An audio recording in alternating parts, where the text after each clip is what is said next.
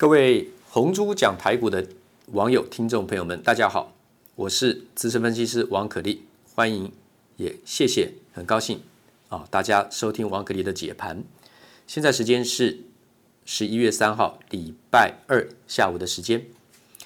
今天我们很快的再回复几个公式，然后呢，我们讲一下被动元件啊。今天跳到被动元件，我们先讲这个。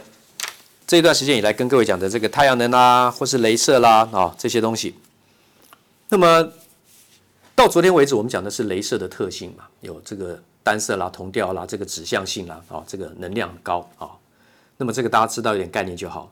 我们讲到这个面射型镭射啊，就是 VCSEL、VCSEL。那么国内的代表公司就晶圆代工，生化镓晶圆代工的是文茂，这是龙头。磊晶的部分。就是砷化镓累金的部分，啊，是二四五五的全新，啊，这个大家有概念就好。这将来一定也都是主流，它不会变。第三代化合物半导体的话呢，台积电为首，然后呢，像碳化矽跟氮化镓的这个指标股的话呢，有汉磊跟嘉金啊，汉磊集团这两档股票母子公司，啊，当然也有很多是细基氮化镓的，细基氮化镓。制程技术在细的部分是成熟的，可是呢，因为晶格跟氮化镓单晶跟多晶它并不匹配啊，所以它有的它结合的困难度，可是现在都在慢慢克服。那另外的就是我们讲的碳化矽基氮化镓，这个是最贵的，技术最困难的，可是是功率最高的，它是用在五 G 的手机跟基地台的。如果是蓝宝石坐在蓝宝石上面的氮化镓。的话呢，是用在发光二极体、白光跟蓝光 LED 啊、大家，我重复讲这个，因为这个一定要知道。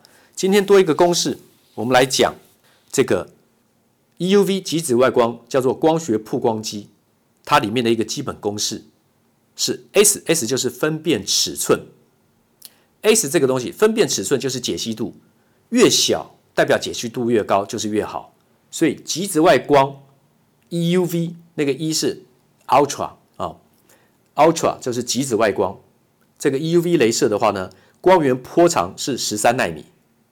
以前的话呢，最早以前的话呢，汞灯的光源照射那个是四百三十六纳米，现在已经进步到十三纳米。然后呢，它的分辨尺寸从四百三十六纳米的汞灯，当时是零点八九，像一个 U 一样，UM 那个是微米啊、哦。那么毫米下来是微米，都是。十的三次方的集聚差距，啊，有一个概念就好了。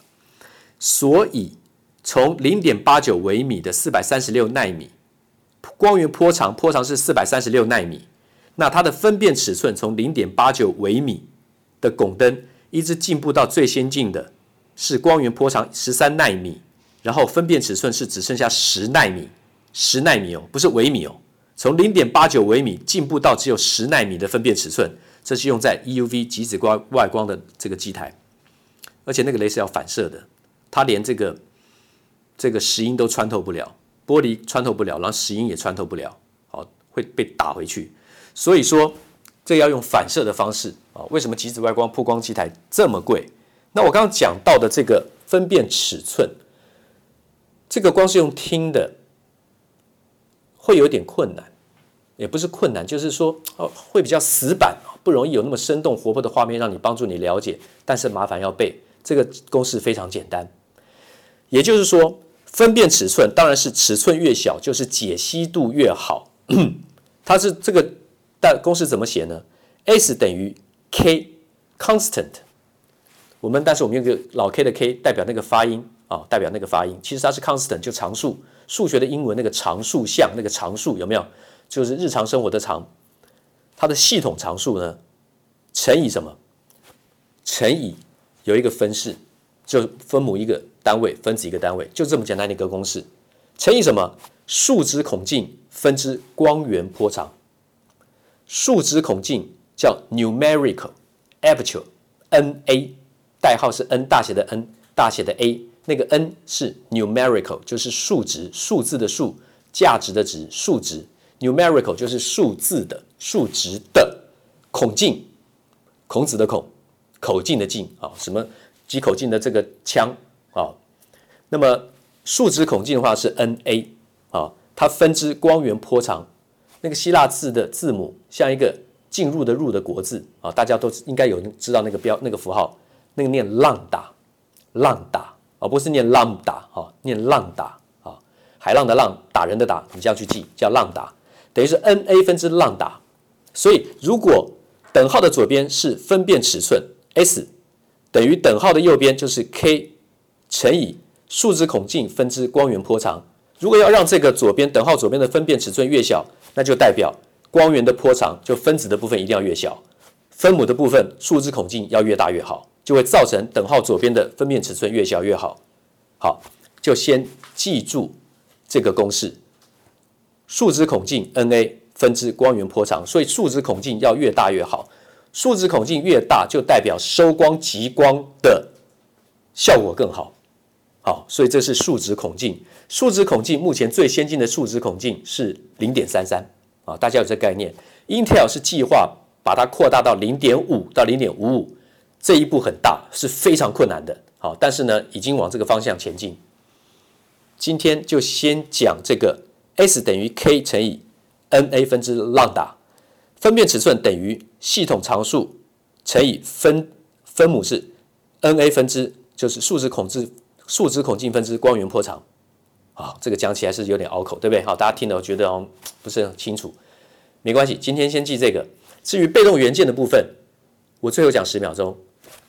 国巨是不是狼来了？盘底盘了这么久，大底足了，从今年三月份到现在，分两段筑底，量今天是两万六千四百五十二张。如果出现了五六万张的话呢，那个狼就真的来了。那没有来真的之前的话呢，这么低档本来就可以买，被动元件本来就可以买，尤其是国巨、国巨集团。好，这个我相信这个结论是希望大家觉得最有价值的。前面就不讲那么多漏漏等那公司不用知道了，你跟我讲国巨可不可以买就好了，华新科可不可以买就好了，奇力新可不可以买就好了，这个国巨集团的这个凯美机电就好了，凯美并了博汉呐，还有这个同心电，对不对？这几家公司，国巨集团。这些被动元件，我认为都可以买。你说今天一根长红的，有些涨停了，还可以买吗？都还在长线大底，这样比较干脆。我认为长线大底，基本面是往上的，所以低档出越大量，越是强烈的买进讯号。刚好美国总统大选完，如果有一个乱，造成很多股市乱跌，股价股票乱跌的话呢，是捡波段的机会。但是我还是坚持跟各位听众讲，要就买世界级的公司。至少是国内的龙头公司，这样子比较好。谢谢，明天见。投顾逾二十三年，真正持续坚持、专业、敬业、诚信的金字招牌。欢迎有远见、有大格局的投资人加入红不让团队的行列。二三六八八七七九，二三六八八七七九。